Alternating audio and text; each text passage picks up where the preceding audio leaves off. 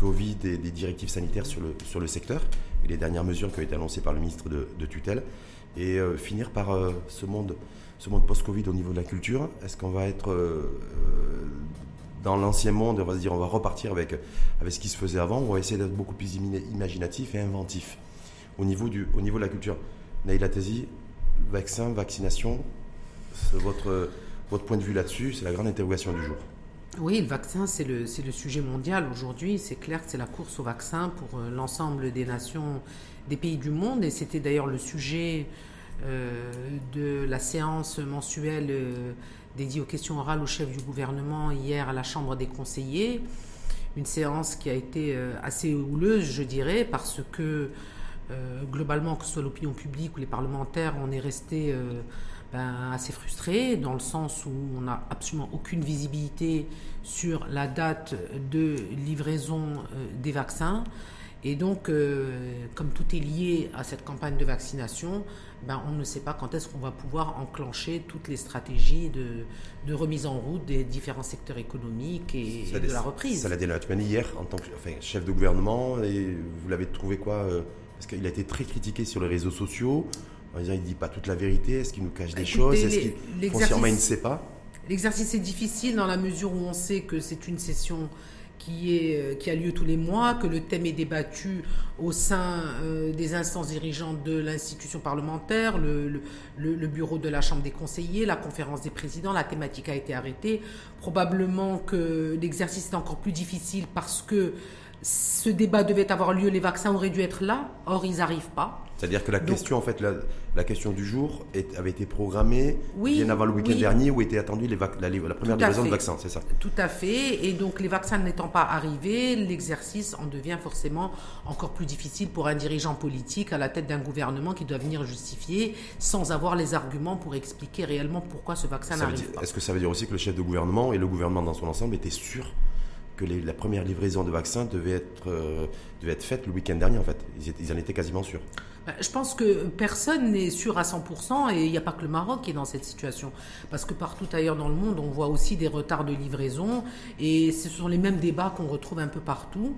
Je pense que le problème chez nous est un vrai problème de communication parce que nous avons annoncé aux Marocains en grande pompe que nous serions parmi les premiers à être vaccinés et aujourd'hui, nous ne le sommes pas. Et nous ne savons pas quand est-ce que nous allons être vaccinés. Et donc, forcément, l'opinion publique demande des explications qui ne viennent pas. Donc, ça crée un malaise et ça rend l'exercice de communication très difficile. Donc, il aurait fallu être beaucoup plus prudent au départ et surtout, euh, se posent aujourd'hui de nombreuses questions sur euh, pourquoi ne pas avoir démultiplié les sources d'approvisionnement pour avoir différents vaccins. Auprès des laboratoires qui ont, qui ont été en capacité de en fait, d'inventer, en tout, cas, de, et de fabriquer. Mais en même temps, il y avait des contraintes, puisque Moderna, Pfizer, c'est des vaccins qui demandent une logistique extrêmement importante en termes de, congélation. Donc, euh, j'ai envie de dire déjà, il faut, eux, il faut les écarter. Ensuite, Johnson Johnson n'est toujours pas encore réellement validé. Donc, il, y a le vaccin, il restait le vaccin chinois, puisque je crois qu'on a conventionné le 20 août 2020 avec, euh, avec le laboratoire Sinopharm et AstraZeneca en mi-septembre. Donc, je me dis, est-ce que, est que le gouvernement et l'exécutif pouvaient faire mieux et plus? Vous savez, on peut toujours faire mieux. Mais aujourd'hui, on fait euh, avec la situation actuelle. Le, vous avez parlé du Moderna et du Pfizer. Évidemment, comme vous l'avez rappelé au début de cette émission, moi, je ne suis pas une spécialiste, je ne suis pas épidémiologiste, je ne suis pas médecin, je ne suis pas biologiste. Mais aujourd'hui, force est de constater que l'opinion publique dans son ensemble s'intéresse de très près aux détails liés à ces sujets.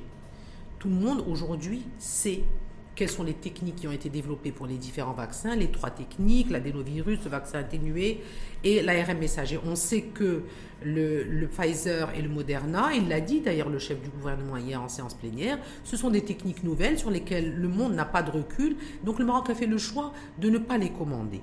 Mais effectivement, il y a la problématique logistique qui est liée au fait que le Moderna doit être conservé, je pense, à moins 70% et le Pfizer à moins, 20, pardon, moins 20 degrés et le Pfizer à moins 70 degrés. effectivement, même si le Maroc est reconnu pour ses compétences logistiques au niveau international, la problématique de la chaîne de froid était compliquée à assurer.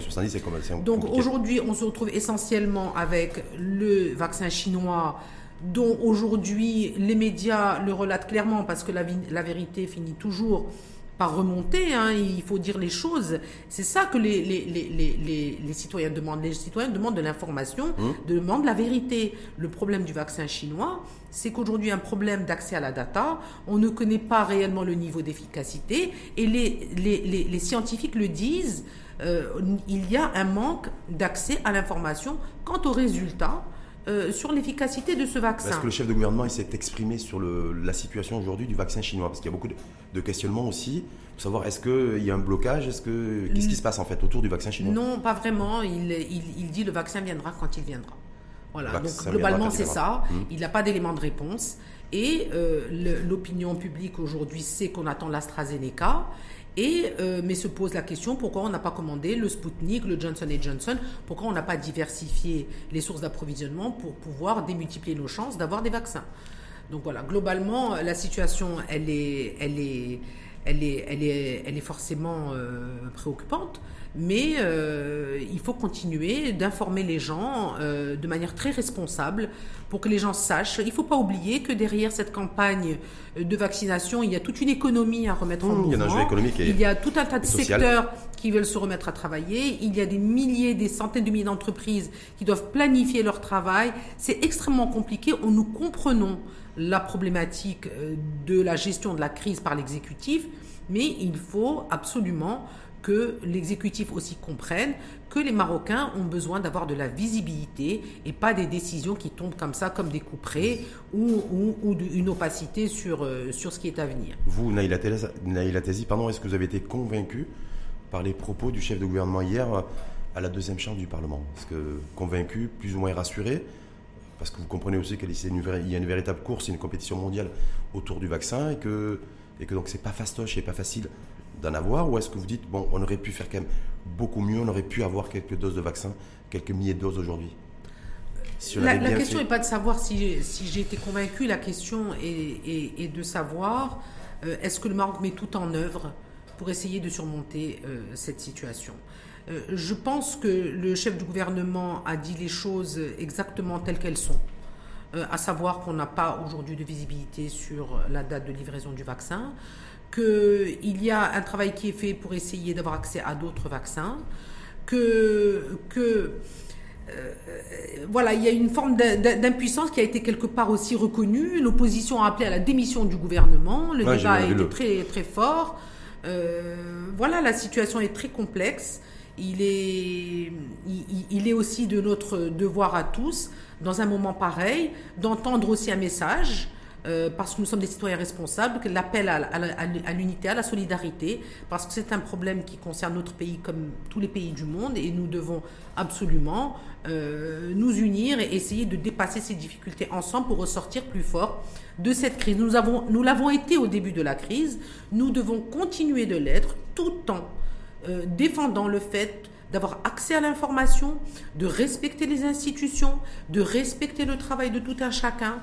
Je le dis parce qu'en ma qualité de parlementaire, nous déplorons très souvent que les ministres du gouvernement ne sont pas suffisamment présents lorsque nous les sollicitons dans les séances plénières, qu'ils ne répondent pas suffisamment à nos questions écrites. Ce sont des problèmes dont les Marocains doivent être conscients pour, que le débat avance. D'ailleurs, le débat, on manque beaucoup de débats. Mmh, complètement.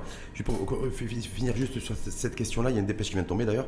Le ministre indien des Affaires étrangères, en fait, ils ont shortlisté les premiers pays euh, en développement euh, qui bénéficieraient des premières doses de livraison du vaccin AstraZeneca.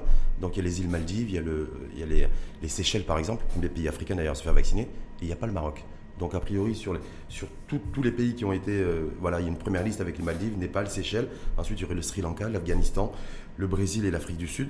Est-ce qu'il faut s'attendre aussi, s'il n'y a pas de coups d'accélérateur ici et là, à ce qu'on pourrait avoir des premières doses de, des premières doses de, de vaccin AstraZeneca pas avant une quinzaine de jours, a priori, 12 jours, quand je vois moi à la lecture de, de cette dépêche AFP. Il n'y a pas le Maroc, il y a une quinzaine de pays avant nous. Moi, je pense que tous les Marocains ont compris que les vaccins vont tarder.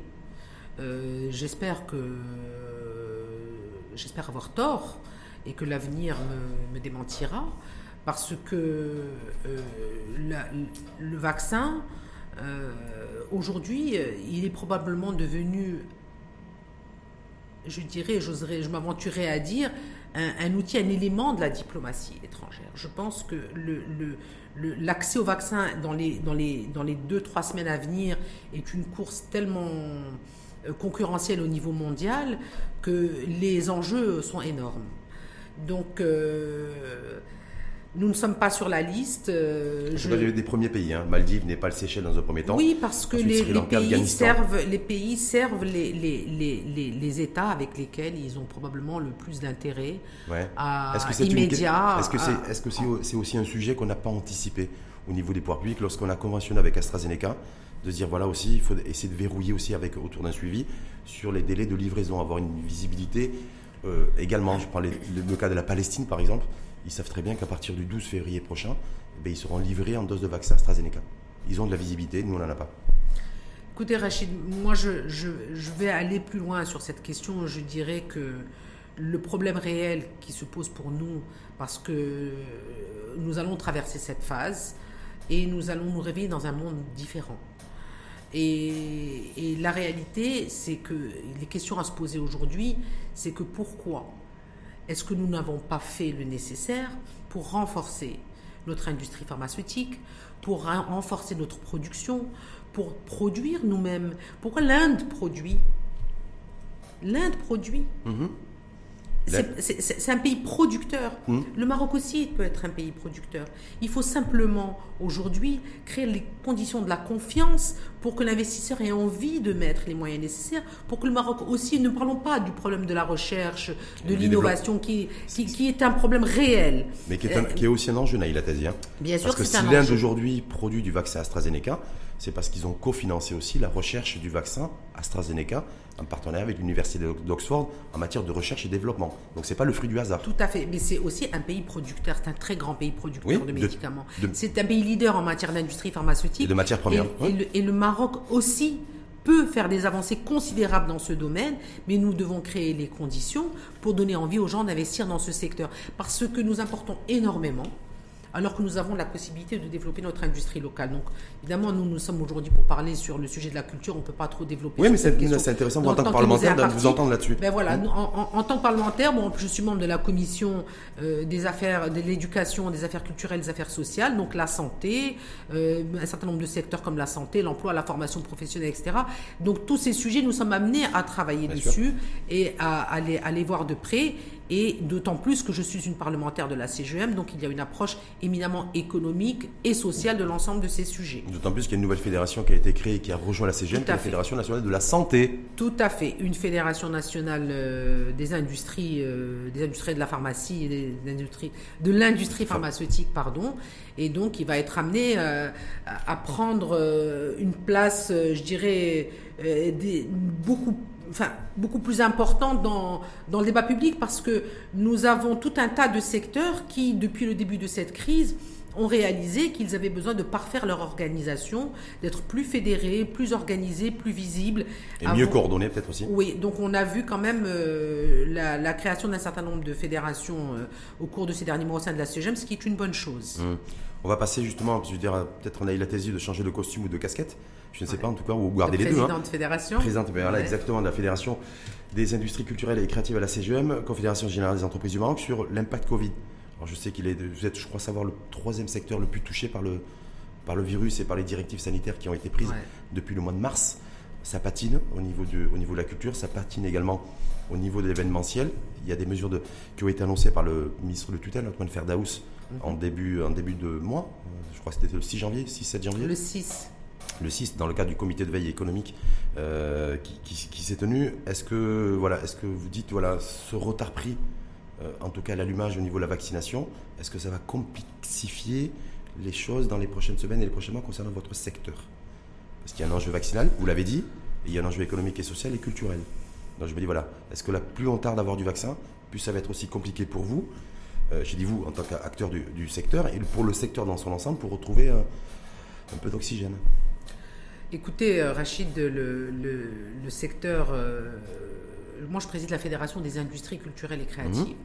C'est très important de marquer cette, euh, cette précision parce que la culture, c'est un secteur qui est extrêmement vaste. Et dans notre fédération, nous nous attelons à travailler sur la dimension économique du secteur. Parce que c'est un secteur économique qui a en plus la vocation d'être à la frontière entre le monde économique et le monde social. Donc si on appréhende cette, euh, cette thématique dans toute sa dimension, on peut réellement faire des avancées considérables qui vont servir le pays dans sur, dans, sur le volet économique et sur le volet social. Mhm. D'ailleurs, parmi les recommandations de notre fédération euh, qui ont été listées sur les 500 recommandations de la CGEM euh, au moment de la crise du, Covid, euh, parmi une des recommandations phares, il y avait la nécessité pour le ministère d'avoir à la fois d'avoir une sorte de double, de deux axes stratégiques. Un axe industrie culturelle et créative mhm. et un axe plus axé social. Parce que la population marocaine, dans son ensemble, a droit a un droit d'accès à la culture. La jeunesse a droit à la culture. Or, la jeunesse marocaine dans son ensemble, partout dans les territoires, n'a pas accès à la culture. Il y a un vrai manque de, de, politique culturelle au niveau local, régional. Qui existait bien avant le Covid qui existait bien avant. Et l'autre axe industrie culturelle et créative est celui qui, sur lequel il va falloir, enfin moi je dis il faut le mettre sur le fast track, il faut l'accélérer pour pouvoir euh, éviter de continuer à refaire les mêmes constats que nous faisons depuis des décennies et commencer à capitaliser sur des acquis considérables que nous avons au Maroc pour développer une économie de la culture. est-ce que depuis un an, l'arrêt d'activité, est-ce que ça a été propice pour avancer sur ces sujets-là Alors. Ou, est-ce que, ou alors est-ce que ça a glandé en restant confiné nous, nous, nous, avons eu. D'abord, je rappellerai que nous avons eu en deux ans trois ministres. Donc mmh. c'est extrêmement compliqué d'asseoir une vision et de travailler dans une direction. Mais nous avons un ministre qui est Etman Firdaus, qui est jeune, qui incarne la modernité, donc forcément une approche moderne, une vision moderne et, qui est connu pour euh, ses compétences euh, euh, et, son, bagage, je dirais, intellectuel. Donc, avec ce ministre, il y a un dialogue. évidemment, il lui faut le temps. D'abord, il arrive en pleine crise Covid. Il arrive pour prendre connaissance d'un secteur qui, d'abord, est beaucoup plus grand que la culture. Achille, il faut le rappeler. Mm-hmm. Il a la culture, la communication, la, jeunesse, et les sports. Hmm. Donc ce sont beaucoup de secteurs et ce sont beaucoup de secteurs qui sont fortement impactés par le Covid. La culture, tout est arrêté. Le sport aussi, tout est arrêté. Les médias essentiels dans la gestion de la crise, eux aussi se retrouvent face à une, coupée, une coupure pardon, de, de, de, de, de de budget. rentrée de, budget publicitaire. donc voilà, donc ils se retrouvent à la tête de secteurs essentiels qui sont fortement impactés. Mhm. Donc le temps qu'ils prennent connaissance de l'ensemble de ces questions-là et qu'on commence à, travailler sur des solutions euh, à mettre en œuvre. Donc je dirais pour répondre à la question, euh, même si ma réponse est un peu longue, nous n'avons pas encore euh, été aussi loin que nous aurions pu le faire pendant quand même une période qui dure depuis un an, mais nous avons quand même engagé. Qu'est-ce qui a changé depuis le mois de janvier Les annonces qui ont été faites par Otman Ferdaouz dans le cadre du, dans le cadre du comité de veille économique? Parce que moi, quand je vois reconduction des indemnités CNSS Covid jusqu'au mois de mars, je me dis rien de nouveau sous le soleil. Tant mieux pour les bénéficiaires, attention, hein, mais rien de nouveau sous le soleil. C'est la même chose que pour les autres secteurs. Le, fait qu'il y, ait, on va, il y aura des exonérations fiscales, report paiement, moratoire bancaire pour soulager la trésorerie. Un an après, ce fois de plus, rien de nouveau sous le soleil. Donc est-ce que vous confirmez le fait qu'en fait, il n'y a pas grand-chose de neuf qui a été annoncé pour un secteur qui est sinistré et à l'arrêt depuis un an pratiquement? Alors, je dirais d'abord, parce qu'on essaie de rester positif, mhm. on n'a pas le choix. Le passé derrière nous, maintenant, il faut, mhm. il faut parler d'avenir. Je dirais que déjà, on parle beaucoup de culture et d'industrie culturelle et créative. Mhm. On reconnaît que ce secteur est fortement impacté. Le secteur bénéficie d'un contrat programme. Mhm. Voilà, donc c'est, il, faut, il, faut regarder les choses positives. Ça veut dire déjà le fait qu'il y ait un cadre qui soit défini, c'est une bonne chose, vous dites. C'est une bonne chose. Mhm. Mais évidemment, nous regrettons que ce contrat programme arrive trop tard. Parce que, il faut l'admettre, une société qui n'a pas travaillé pendant un an, elle est en très grande difficulté parce que le secteur a été arrêté. Un cinéma qui est fermé depuis un an, même s'il y a eu quelques aides. Euh, un peu tardivement aussi, mais elles, ont, elles sont arrivées, ces aides. Mhm. Elles ne sont pas suffisantes. Il en faut plus. Surtout qu'aujourd'hui, il faut préserver ce que nous avons mis 20 ans à acquérir. Nous avons... C'est-à-dire bah, des, infrastructures, des festivals, des, des, galeries, des... Voilà. Oui, mais on ne pourra pas tout préserver. On ne pourra, pas, tout, préserver. Protéger. Mais, mais on n'a pas beaucoup. Hmm. On n'a pas beaucoup. Hmm. Voilà, on n'en a pas beaucoup. Ce qu'on a, il faut absolument le préserver. Parce que le Maroc a mis beaucoup de temps à structurer euh, certaines de ses filières, à, permettre l'émergence euh, de certains acteurs qui sont devenus des symboles de la réussite dans le domaine de, de l'art plastique, dans le domaine du cinéma, dans le domaine de l'audiovisuel, dans le domaine de la littérature. Il y a des maisons d'édition. Il faut aider ces acteurs parce qu'ils sont essentiels dans la vie économique, sociale, politique aussi, dans le rayonnement du pays. Il faut les aider, à, il faut les aider à survivre, c'est-à-dire ne pas mourir euh, économiquement, ou il faut les aider essentiellement aussi à préparer la relance, à se réinventer. Il faut à la fois préparer la relance et se réinventer. Donc par rapport à, à, la question Rachid, sur cette séquence, nous aurions pu faire mieux. Hum. Mais comme je le disais au début, nous avons eu un ministre qui a été nommé après le début de la crise, donc qui a mis un certain temps à, mettre le pied à l'étrier sur l'ensemble des secteurs dont il a la charge. Mais nous avons quand même engagé des débats très importants de fond. Et d'ailleurs, euh, le ministre a annoncé dans le cadre du contrat programme une mesure essentielle dont on ne parle pas suffisamment, euh, qui est le, lancement d'un grand chantier pour la mise à niveau économétrique et statistique du secteur. Pourquoi? Parce qu'aujourd'hui, on sait que la culture manque de moyens, manque de vision et manque de, de stratégie et manque de moyens. Mais pour pouvoir débloquer des moyens, il faut une vision stratégique qui soit à la fois une ambition pour le secteur, mais à la fois une vision qui est portée par l'ensemble du gouvernement. Parce que la culture, elle est transversale. La culture, elle est partout. La culture, elle est dans les territoires, la culture, elle est dans l'éducation nationale, la culture, elle est dans la diplomatie, la culture, elle est dans l'économie, la culture, elle est partout. C'est comme aujourd'hui, on découvre. Mais elle est dans la créativité aussi.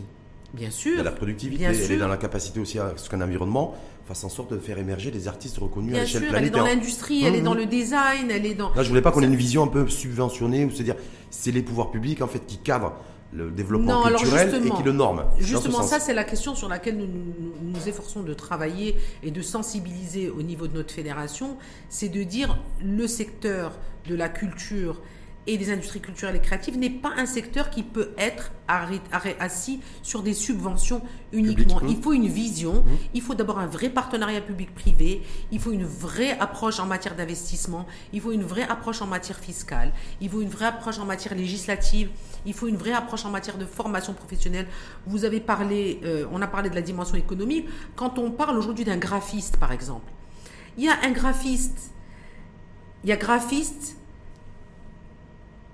technicien, il y a graphiste, directeur artistique. Un directeur artistique, c'est quelqu'un qui a été nourri par la vie culturelle et qui donc qui, a développé un talent et qui demain va pouvoir déployer euh, son talent dans euh, le secteur des médias, dans le secteur de l'industrie, dans le design de l'automobile, dans l'immobilier. Hein? Vous imaginez le, nombre, euh, cette créativité dont vous parlez, le nombre de secteurs dans lesquels elle peut s'exprimer. Il y a le lien aussi avec l'artisanat, donc forcément le tourisme. Euh, on sait aujourd'hui qu'un touriste culturel dépense 40 fois plus qu'un touriste, normal. Euh, euh, donc, il faut prendre conscience, c'est difficile aujourd'hui de, de, faire la liste exhaustive de tous les sujets sur lesquels la culture a, un impact, mais elle est essentielle. Mmh. Et il faut l'aborder autrement, au niveau de sa gouvernance au niveau public et au niveau aussi des acteurs du secteur qui doivent aujourd'hui euh, se prendre en main de manière beaucoup plus collégiale, de manière beaucoup plus volontariste, de se regrouper, de travailler ensemble. Est-ce qu'un an d'arrêt d'activité, un an d'arrêt d'activité, pardon, a permis justement de un peu de concilier tout ça et de rapprocher Oui, oui, oui, parce que nous voyons que beaucoup, beaucoup d'opérateurs du secteur sont venus vers la fédération. Euh, je pense qu'aussi l'annonce du contrat programme, même s'il est arrivé tardivement, il est là. Euh, tous les secteurs n'ont pas bénéficié d'un contrat programme, donc la culture est reconnue comme étant un, secteur important qui a besoin de soutien. Euh, il y a des, entreprises des différentes régions du Maroc Euh, nous avons des entreprises de Dakhla qui ont adhéré à la fédération. Aujourd'hui, c'est une ville qui a une vraie vocation culturelle et touristique et notre travail est, entendu et perçu par euh, un ensemble d'opérateurs sur l'ensemble du territoire national qui font le choix de venir adhérer. Donc c'est important cette dynamique, ce mmh. mouvement. On sait qu'aujourd'hui, euh, vous savez Rachid, on a vécu cette crise du Covid, il y a eu des acteurs qui ont été résilients, il y a d'autres qui ne l'ont pas été. Nous aurons il y a beaucoup bien sûr un bilan. Il y a beaucoup de Bien sûr qu'il y a de la casse. Il, y a, ceux qui se sont reconvertis, il, y a, il, y a, il, y a, ceux qui ne se sont pas relevés, et, nous aurons dans les mois à venir un bilan. Euh, mais je rappelle ce que je disais, le problème de ce secteur, c'est que nous n'avons pas suffisamment de données. Hum. D'où cette fameuse, ce fameux chantier que lance le ministre, parce que pour pouvoir revendiquer plus de soutien de l'État, plus de moyens, plus de politiques publiques, plus de budget, il faut, il faut pour ça, pouvoir aussi faire valoir qu'est-ce que le secteur est en mesure d'apporter pour l'économie du pays, qu'est-ce qu'il peut apporter en termes de création d'emplois, parce que la culture, elle est partout, donc elle, est, mmh. elle est disséminée un petit peu à travers différents secteurs. Aujourd'hui, il faut arriver à agréger tout ça et en faire un vrai vecteur euh, de, de, un vrai plaidoyer. Un vrai plaidoyer pour faire bouger les choses. parce que je voulais vous, vous, interpeller aussi sur le fait que beaucoup se demandent voilà, quand est-ce qu'on va pouvoir reconsommer de la culture? Aller au théâtre, aller au cinéma, euh, peut-être aussi voir un peu de culture populaire dans la rue, à ciel ouvert. Est-ce que ces choses-là sont envisageables aujourd'hui, compte tenu qu'on a une courbe du coronavirus et épidémiologique qui est en baisse, contrairement à d'autres pays, euh, européens essentiellement? Est-ce que là, il y a histoire de, voilà, de, faire, de détendre un petit peu les mesures, certaines mesures sanitaires sur certaines activités culturelles. Est-ce qu'il y a quelque chose à faire dans ce sens ou pas pour éviter un taux de mortalité encore plus élevé? Écoutez, aujourd'hui, euh, tous les Marocains applaudissent le fait qu'il y a de moins en moins de cas et de moins en moins. Enfin, les, décès remontent euh, sensiblement depuis quelques jours. On est autour de 30-35 décès au cours de ces derniers jours. Mais euh, je pense que l'heure, elle est encore un petit peu à la prudence. C'est trop tôt? Elle est encore un petit peu à la prudence du fait que d'abord les mesures ont été euh, prolongées, les, les, les, dispositions euh, ont été prolongées. Il y a aussi le fait qu'il y a l'arrivée de cette nouvelle souche. Ouais. donc on sent bien que l'heure est à la prudence, mais pour répondre à la question, il est évident que nous, dans ce secteur des industries culturelles et créatives, nous ne comprenons pas pourquoi on n'autorise pas certains lieux à ouvrir, une certaine taille d'événements. Euh, faire une conférence de presse aujourd'hui, c'est impossible, c'est pas normal. Toute agence d'événementiel, toute agence de communication a besoin de pouvoir organiser une conférence de presse. Mmh. Euh, le, le, les cinémas sont fermés les, gens voyagent, les gens montent dans les avions, il y a une promiscuité dans les avions, les gens portent les masques. Est-ce qu'on ne peut pas aujourd'hui dans les cinémas euh, avoir euh, des spectateurs qui viennent en respectant un siège sur deux et en portant le masque C'est mieux que d'avoir des salles complètement fermées. Il faut imaginer que ça, a bloqué toutes les sorties de films, non, mais complètement. Euh, toute l'industrie. Toute la production et des consommations cinématographiques et culturelles. Mais pourquoi ça bloque encore aujourd'hui? Parce que je rappelle que là, alors là je vais m'adresser à Naïla Tézi, parlementaire. Là, je sais que vous avez interpellé le ministre de l'Intérieur il y a quelques semaines là-dessus. Qu'est-ce qui bloque? Est-ce qu'à partir du moment où il y a une amélioration de la situation épidémiologique, qu'on a, un secteur entier qui est bloqué, qui est à l'arrêt depuis un an, est-ce qu'on ne se dit pas qu'il n'y a pas de nouveau deal à trouver là? Aujourd'hui, même si c'est voilà, si on y va petit à petit, essayer de trouver voilà des, choses qui pourraient permettre de se débloquer euh, d'un point de vue culturel. La, réponse du, du, ministre de, l'Intérieur, elle était, elle, était assez claire, c'est-à-dire que euh, s'il autorise des événements, il est obligé d'autoriser les funérailles. Et il déplorait le fait que les funérailles sont des vrais clusters. Alors, le, problème est lié à, une espèce de cohérence qui doit être appliquée dans l'échelle des décisions. Voilà ce que nous comprenons, mais euh, nous défendons le fait que, évidemment, euh, dans des funérailles, euh, il y a énormément d'émotions, il y a énormément de, promiscuité entre les personnes d'une même famille, euh, et donc forcément une, possible transmission du virus qui est, qui, qui est accentuée. Nous, nous défendons le fait que dans des établissements culturels, nous ne sommes pas euh, dans ces considérations-là. Nous pouvons respecter les mesures sanitaires, nous pouvons respecter les dispositions et tenir des manifestations. Évidemment, on ne va pas tenir des festivals dans les conditions actuelles. Mhm. la, question des festivals se pose réellement parce qu'on a une année blanche et on s'achemine probablement vers une deuxième année blanche s'il n'y a pas une, euh, des, des initiatives qui sont prises, une réelle anticipation. Mais un cinéma peut absolument euh, euh, prendre des mesures pour assurer des projections tout en respectant les mesures sanitaires. Euh, une pièce de théâtre peut se tenir dans les mêmes conditions. Voilà, donc c'est tout un tas de filières qui sont, qui sont arrêtées, qui sont paralysées depuis Et en tout cas, dans, le, dans, ce qu'a présenté le ministre de tutelle, il n'y a, rien a rien de tout ça. Il n'y a pas d'agenda qui a été donné sur une éventuelle reprise, même, même légère et limitée de l'activité culturelle. ça m'a interpellé, moi, j'ai trouvé ça surprenant. Il est même venu au Parlement en disant que c'est lié à la campagne de vaccination, donc nous avons tous très bien compris que lorsque les vaccins seront là, les choses euh, reprendront progressivement. Ça veut dire que tant qu'on n'aura pas atteint le taux d'immunité, ce fameux taux d'immunité euh, collective. donc il n'y aura pas de reprise, il y aura pas de reprise d'activité culturelle. Non, je pense que je ne peux pas vous dire parce que je ne suis pas euh, décideur sur ces questions-là, mais je pense qu'il y aura une reprise progressive. C'est-à-dire Je pense. Progressive, bah, au fur et à mesure de, de l'avancée de la, des avancées de la campagne de vaccination. C'est-à-dire que tout ce qui est développement, de, développement du redémarrage de l'activité culturelle sera tributaire du nombre de personnes qu'on aura vaccinées dans notre pays. Nous, nous, espérons. Nous espérons que nous pourrons assurer une reprise progressive. Ça veut dire que sur six Par rapport à, évidemment, comme je le disais, on, réouvrir un cinéma, c'est pas comme faire un festival de 300 000 personnes comme nous faisons par exemple à Essaouira. Hmm. Euh, ça va être, euh, c'est des considérations qui sont différentes. Hmm. Mais est-ce qu'il y a des deals qui sont passés en disant voilà, on peut partir sur le cinéma d'abord et ensuite pas voir. Encore, nous n'en sommes pas encore là, mais on va rentrer dans cette discussion. Donc ça veut dire en fait effectivement que tant qu'on n'aura pas de vaccin et qu'on n'aura pas lancé la campagne de vaccination, donc c'est l'enjeu vaccinal qui prime sur l'enjeu du développement et de la reprise de l'activité culturelle. Évident, ça semble évident. Hum, parce que c'est pas dit clairement par nos décideurs, donc je me dis. C'est pas dit clairement. Au moins la thèse le dit clairement. Pas dites clairement. Il y a beaucoup de choses qui sont pas dites clairement. Hum. Mais mais il y en a qui sont dites clairement. Donc au niveau du secteur euh, culturel, il va falloir se contenter des indemnités CNSS Covid et des reports euh, et des moratoires bancaires. Oui, avec une possible prolongation de ces mesures. Euh, au-delà du mois de mars Au-delà du mois de mars, oui. Donc ça serait, bah, on repartirait sur fin juin Ouais. Trois mois supplémentaires Ouais. Mais aujourd'hui, euh, la question qui se pose, c'est beaucoup plus celle de la relance. C'est-à-dire qu'on sait globalement, et d'ailleurs, c'est pas que le Maroc, c'est un constat qui se fait à l'échelle internationale, que la reprise ne se fera pas avant le deuxième semestre. Donc, euh, si tout va bien, si tout va bien, pour les pays qui auront maximisé la vaccination. Tout à fait. Donc on peut avoir, si nous on prend un peu de retard, avoir un effet différé. C'est-à-dire que si on loupe, si on loupe par exemple la reprise de, de l'automne prochain, de septembre-octobre prochain, ça nous renvoie à 2022. Tout à fait. Donc il faut être prêt. Tout à fait. D'ailleurs, moi je le dis, euh, j'ai fait quelques sorties médiatiques où je dis attention à la deuxième année blanche. Nous avons eu une première année blanche extrêmement difficile. Ça a été très dur de tenir le coup.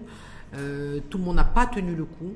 Mmh. Donc il faut absolument euh, profiter aussi de cette, cette, séquence qui est là pour engager des débats qui sont essentiels. Nous avons fait des constats pendant cette période le, nombre d'acteurs du secteur qui n'ont pas de couverture médicale, qui n'ont pas de couverture sociale, qui n'ont pas de protection sociale. Euh, ce n'est pas normal. Donc il y, a, tout un tas de chantiers qu'il faut ouvrir en dehors du chantier économétrique et statistique. Il y a aussi le, statut de, du travailleur du secteur. Vous savez, euh, on n'a pas de données. Hmm. Voilà, on n'a pas de données. Je vais aller même plus loin. Je vais vous dire par exemple l'événementiel. C'est aujourd'hui un terme qui, qui, revient régulièrement et qui est présent dans plusieurs filières euh, euh, et, que nous, nous avons, auxquelles nous avons consacré une filière entière dans notre fédération sur les huit filières, le, terme n'existe pas dans la nomenclature du HCP. Alors qu'aujourd'hui, nous savons ce que le Maroc gagne en matière d'événementiel, que ce soit événementiel corporate, événementiel institutionnel, événementiel médical, événementiel Parce que culturel. C'est extrêmement vaste, mais ça représente à peu près combien d'emplois, le secteur du, bah, écoutez, moi, je vous ai donné le, cas des industries culturelles et créatives. Je vous ai cité 100 000 emplois. 100 000 emplois. Après, direct, direct, indirect, combiné ou des emplois, 100 000 emplois, c'est direct, indirect? Non, c'est des emplois directs. Direct. C'est les emplois qui travaillent, hum. c'est les artistes, c'est les salariés dans les un peu plus de 1000 entreprises, c'est les artistes, c'est les techniciens qui travaillent dans ce secteur. Hum. Ensuite, les industries culturelles et créatives, elles tirent avec elles tout un, monde de, de, de, secteurs de services, mmh, mmh, mmh. dont les services de l'événementiel, des, des, services touristiques, des services de transport, qui sont tirés par les activités événementielles. Donc c'est un écosystème qui est très large. Ça, j'ai bien compris. Donc 100 000 emplois euh, dans le Pour les industries culturelles et créatives, hors service. Hors service. Hors écosystème. Il y a combien de personnes qui vont bénéficier de l'indemnité CNSS Covid? Parce que je me dis, est-ce qu'effectivement, il y a des. Je sais qu'il y a toujours des critères d'éligibilité qui sont relativement stricts et rigoureux. Donc je me dis, est-ce qu'effectivement là, le fait qu'il y a eu reconduction des indemnités CNSS Covid jusqu'au mois de mars va permettre à toutes ces personnes-là, toutes les personnes qui ont perdu leur job, qui n'ont aucun revenu depuis plusieurs mois, d'avoir au moins une indemnité. Alors il y a une vingtaine d'activités qui a été euh, détaillée dans le contrat programme. 20, 20, activités conformément à ce qui existe dans la nomenclature NMA du HCP qui est appliquée par la CNSS au, moment du déblocage de ces. Donc sont concernées les entreprises et les associations. Voilà. Donc, euh, évidemment, avec des conditions, à savoir avoir été déclaré à la CNSS euh, en février. Donc, c'est c'est problématique. Vous hmm. voyez, Rachid, c'est problématique parce qu'on sait que ça restreint considérablement le nombre de personnes bénéficiaires, parce que euh, les, les, les, les, le plus gros des acteurs de la scène créative sont des gens qui n'ont pas de statut, sont des gens qui euh, sont considérés, ça je l'ai dit et répété, finalement dans cette crise où on a fait de la distribution d'aide monétaire, comme des gens de l'informel dans la plupart des cas. Bah, Donc nous devons, nous devons élaborer le statut. Hmm. Nous devons, vous savez, aux États-Unis, il y a ce qu'on appelle la gig economy. Hmm. Hmm. Cette gig economy qui emploie, euh, je pense, plus de 50 millions de personnes aux États-Unis, et c'est énorme. Ce sont toutes ces personnes qui ont plusieurs emplois voilà, qui ont plusieurs emplois et qui, et, et, qui sont qui, sont, qui pèsent dans, dans, dans, l'économie d'un pays. Et nous devons prendre conscience qu'au Maroc, nous avons beaucoup, beaucoup de nos citoyens qui sont dans cette situation, qui font plusieurs boulots, qui font plusieurs jobs.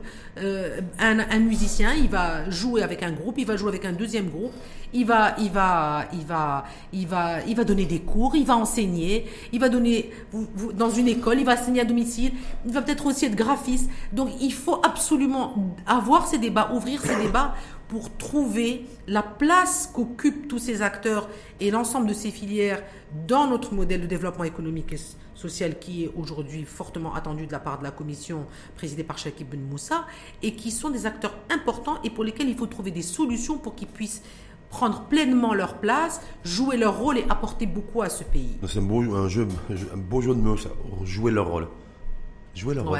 jouer leur rôle.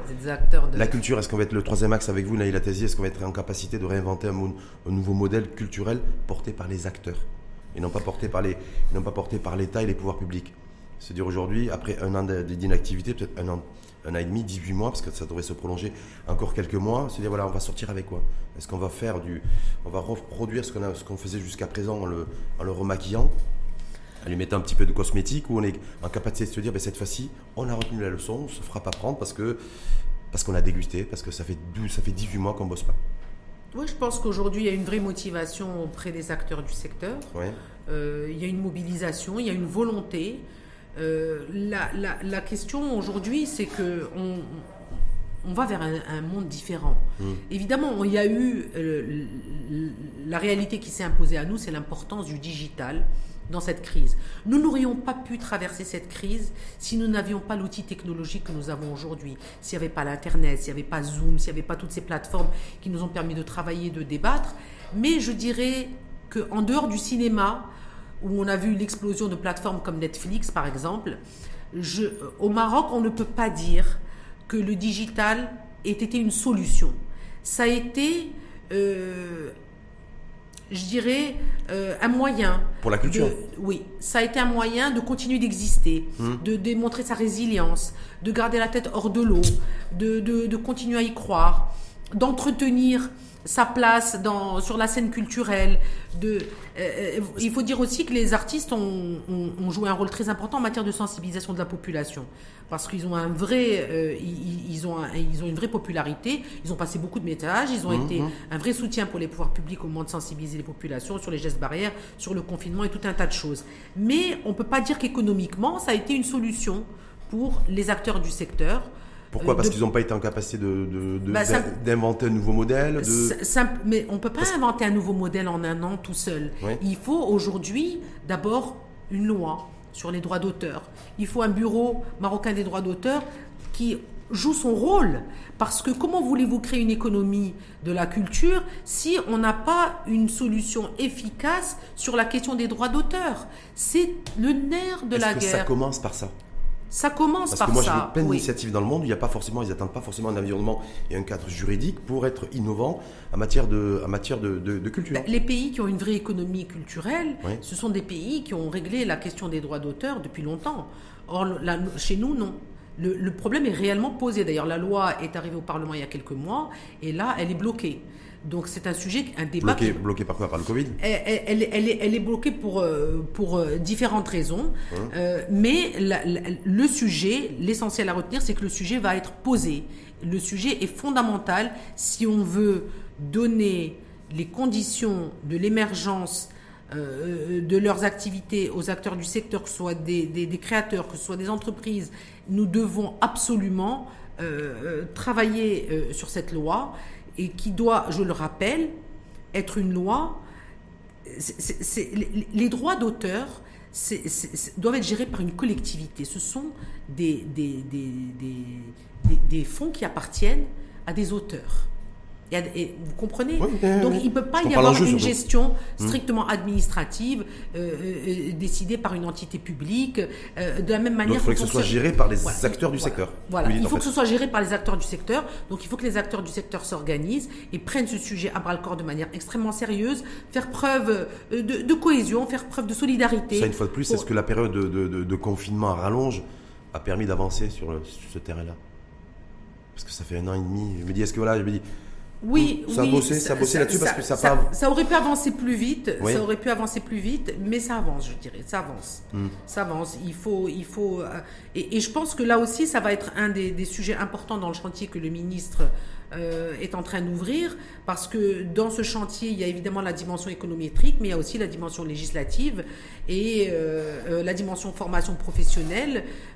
quels besoins en matière de formation pour quelle filière Donc, il y a, c'est toute une stratégie, c'est hmm. toute une vision qu'il faut Et le digital dans tout ça, qu'est-ce qui, qu'est-ce qui aurait pu être fait ou qu'est-ce qui pourrait être fait dans les prochains mois pour accélérer en fait et donner une nouvelle dimension et permettre à la culture, à notre culture à nous, c'est-à-dire si on peut parler de culture marocaine, hein, la culture au Maroc en tout cas, de rentrer dans une autre, de changer de géographie un peu et de rentrer dans cette nouvelle dimension 4.0. Ben, il faut des plateformes, il faut des solutions euh, digitales avec le cadre, euh, comme je viens de le dire. D'ailleurs, dans le contrat programme, ça c'est pas compliqué ça. Il y a une mesure qui est liée à la commande publique pour justement venir en soutien à, tous ces savoir-faire, ces, euh, tous ces festivals, ces, toutes ces manifestations qui sont essentielles dans le paysage marocain et, qui sont arrêtés. Hum. Donc euh, il y a une plateforme qui va être dédiée à la commande publique pour pouvoir euh, euh, aider ces manifestations et ces savoir-faire à continuer à, travailler, à, être relayés, à être valorisés. Voilà, donc ça fait partie des mesures donc qui vont être donc c'est que donc le carburant, c'est l'argent public. Et privé. Oui, mais c'est essentiellement l'argent public. L'argent public est fondamental parce que je vais vous dire qu'il est il est largement insuffisant et qu'il faut absolument euh, euh, euh, débloquer plus de fonds. Mmh. mais pour ça, il faut, il faut une vision. Mais il faut aussi des fonds privés. Le problème, c'est qu'aujourd'hui, on sait que le secteur privé met beaucoup de moyens dans le secteur de la culture, des industries culturelles et créatives, mais on n'a pas le chiffre global de ce qui est mis. Donc il faudrait aussi travailler à agréger cette information. Parce que ce serait vraiment intéressant de savoir l'importance des fonds privés qui sont débloqués euh, pour soutenir la scène culturelle et créative. Et aussi pour... Euh, il y a énormément de, fondations, d'associations qui sont créées par des entreprises. Euh, je vous donne un exemple. Regardez l'Orchestre Philharmonique. Mmh. C'est... regardez l'usine à, à Casablanca. là, c'est les acteurs privés. ce sont des acteurs privés, mais ce sont des projets qui marchent. Mmh. L'Orchestre Philharmonique, c'est un orchestre qui paye annuellement 80 musiciens. C'est une entreprise, mhm. mais en réalité, c'est un projet qui est porté par une fondation privée avec le soutien de, partenaires privés. Là, j'ai en face de moi aussi la présidente du festival, la présidente fondatrice du festival Gnawa aussi. Hein. Donc je me dis, est-ce que ces grands festivals à, à, grande échelle, hein, à très grande taille de, euh, humaine, est-ce que ça, ça a de l'avenir encore? Oui, non, sur le 2021, 2022, sur voilà, des grands rassemblements comme ça populaires autour de, thématiques fortes. Est-ce que ça, c'est des choses qui sont toujours oui, on garde, bien sûr, on garde l'espoir. Oui, oui, bien sûr. Bah, écoutez, oui. oui. Ah, je sais pas, je... On va retrouver notre monde d'avant et bien évidemment, ça prendra du temps, mais on va bien sûr y revenir. Mhm. Euh, Est-ce que vous avez fait le deuil, par exemple, du Festival Glanois pour 2021 Alors non, non, Ah, je non. J'ai su tout de suite que 2020 euh, aurait très peu de chances d'avoir lieu. On a tout de suite compris que la crise serait longue et qu'elle serait, qu'elle serait difficile. D'ailleurs, on s'est, on, s'est, on, s'est mis en télétravail le 14 mars. Euh, nous ah, avons fermé nos bureaux le 14 mars. Quelques jours avant même le, confinement généralisé. Oui, hmm. tout à fait. Et nous savions que, que l'édition 2020 euh, n'aurait pas lieu. Ça a été très dur parce que le festival a été annulé trois mois avant. Il faut que les gens soient conscients de cela aussi. Malheureusement, il y a un problème euh, culturel. Euh, euh, les mentalités doivent évoluer sur ces sujets. Un festival, c'est une entreprise. Hmm. C'est un projet qui se construit sur une année. C'est des équipes permanentes qui travaillent toute l'année. Le festival a été annulé trois mois avant. Vous imaginez que ça faisait neuf mois qu'une équipe permanente de dix personnes travaillait à la, préparation de ce festival. Euh, ce sont des pertes considérables pour une entreprise. Mais si vous regardez le festival Gnawa, c'est une institution, comme le festival de Fès est une institution, comme le festival du film de Marrakech est une institution. On ne peut pas aujourd'hui considérer qu'un événement de cette nature euh, euh, est une institution et est, fondamentale euh, dans le paysage culturel et touristique et dans le rayonnement du pays à travers tous les médias nationaux et internationaux qui en parlent, et considérer que les pertes ne doivent être assumées que par l'acteur du secteur privé. Mais je suis productrice. Je, je, suis productrice, mais aujourd'hui, lorsqu'on voit le chemin parcouru, nous devons aujourd'hui faire passer le message que le risque doit être partagé le, un, événement de cette importance, il bénéficie aux opérateurs locaux, il bénéficie aux hôtels, il bénéficie aux restaurants. si d'aventure, si d'aventure, eh ben, bien sûr, je ne le souhaite pas. Hein. Il n'y aurait pas de festival Glanois en 2021. C'est rien, j'espère, j'espère le contraire. Est-ce que vous considériez normal que l'État et les pouvoirs publics aussi eh ben, mutualisent les pertes? C'est-à-dire que les pertes ne portent pas que sur vous? moi, je dis la chose suivante et, je, ne m'en cache pas. Je dis nous avons eu de très grosses pertes en 2020 que nous assumons seuls. Donc nous nous préparons pouvons pas préparer un festival pour 2021 si ce n'est pas une demande claire qui, est, qui émane des pouvoirs publics, parce que nous n'avons pas de visibilité sur une éventuelle date. Mhm. Nous n'avons pas de visibilité sur la vaccination, donc on ne sait pas quand est-ce qu'on va pouvoir le faire. Donc il doit y avoir une approche collégiale. Il faut que les autorités de la ville, et, mais également euh, les autorités à l'échelle euh, plus gouvernementale, euh, aient, aient, une vision pour la reprise de ces événements. Moi, je vois que le Festival de Fès a annoncé des dates au mois de juin. je m'en réjouis, mais je me demande si véritablement le festival pourra avoir lieu au mois de juin. Et puis si le Festival de Fès commence à préparer cette édition et que finalement, euh, un mois et demi, deux mois avant, on, dit que ça ne peut pas avoir lieu, qui assume les pertes? Donc les cas sont différents. Ça, c'est une association qui est portée par une gouvernance mmh, mmh. différente. Nous, nous sommes des opérateurs, des acteurs mmh. privés du secteur et nous défendons l'initiative culturelle privée euh, avec aussi beaucoup d'ambition. Nous sommes très fiers de ce que nous avons fait. Les Gnawa ont beaucoup apporté à ce pays. Ce festival a beaucoup apporté. Aujourd'hui, si ça doit continuer, il faut qu'il y ait une mobilisation beaucoup plus forte euh, de la part des pouvoirs publics aussi. Et les Gnawa, je le rappelle, euh, ont quand même, après toutes ces années d'engagement et de militantisme, on a réussi à les inscrire au patrimoine mondial mmh. immatériel de l'humanité. Et aujourd'hui, il faut aussi des politiques publiques claires sur ces questions-là. En tout cas, parce qu'elles ne le sont pas encore. En tout cas, vous l'avez dit d'ailleurs en début de débat, euh, le chef de gouvernement, euh, Saladin n'a pas, été, pas été en capacité de dire quand est-ce qu'on allait recevoir les premières doses de vaccin. Ouais. Otman Ferdaouz, début janvier, n'a pas été en capacité de donner un agenda, en tout cas de fixer un agenda sur la rouverture éventuelle de cinéma. Donc je me dis pour les festivals comme celui de Gnawa, ça risque d'être compliqué, non? Oui, on peut envisager, euh, en étant très optimiste, de faire un festival euh, euh, lors du dernier trimestre de l'année, autour de septembre-octobre. Mais il faut qu'on, il faut qu'on ait des signaux. Il faut qu'on ait des signaux.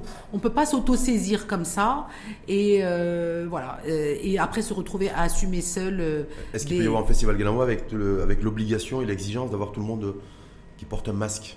Chirurgical FFP2 moi, je pense que les, les, amoureux de ce festival seront prêts, seraient prêts à le faire, bien sûr. Parce que ça risque d'être une exigence du, des pouvoirs publics, éventuellement, si vous accordez. Eh ben, les gens le feront parce que c'est un festival qui est, qui est très populaire et qui est rentré dans le cœur des Marocains. avec son masque, ça peut et pas que des Marocains, il y a beaucoup d'étrangers qui, qui, attendent ce festival et qui, nous, qui nous adressent des messages sur les réseaux sociaux et qui attendent les dates et qui veulent et qui sont prêts à venir.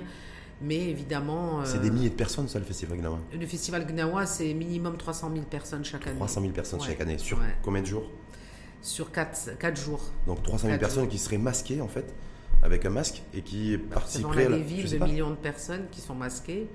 Donc euh, pourquoi pas? Hum. Vous savez, euh, le, le, virus est là et il faut qu'on apprenne à vivre avec. Parce qu'on ne sait pas, on découvre. Euh, de nouvelles souches, euh, on ne sait pas comment les choses évoluent, donc il faut qu'on apprenne à vivre avec. Et, et, c'est incontournable. Donc porter le masque, il y a peut-être aussi autre chose qui pourrait vous être imposée par les pouvoirs publics, en termes d'exigence, hein, mhm. c'est de présenter un passeport vaccinal.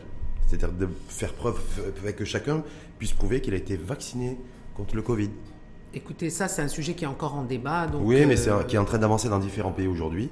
Ouais. Donc bah qui devrait se en tout cas. Euh, dans, l'espace public, c'est difficile quand même. Je rappelle que c'est un festival gratuit qui est ouvert au, hum. grand public, donc c'est difficile d'exiger euh, dans ces conditions-là le, un carnet de vaccination. C'est quasiment impossible. Vous savez, le, le, coronavirus, on savait depuis le départ que ce serait ingérable.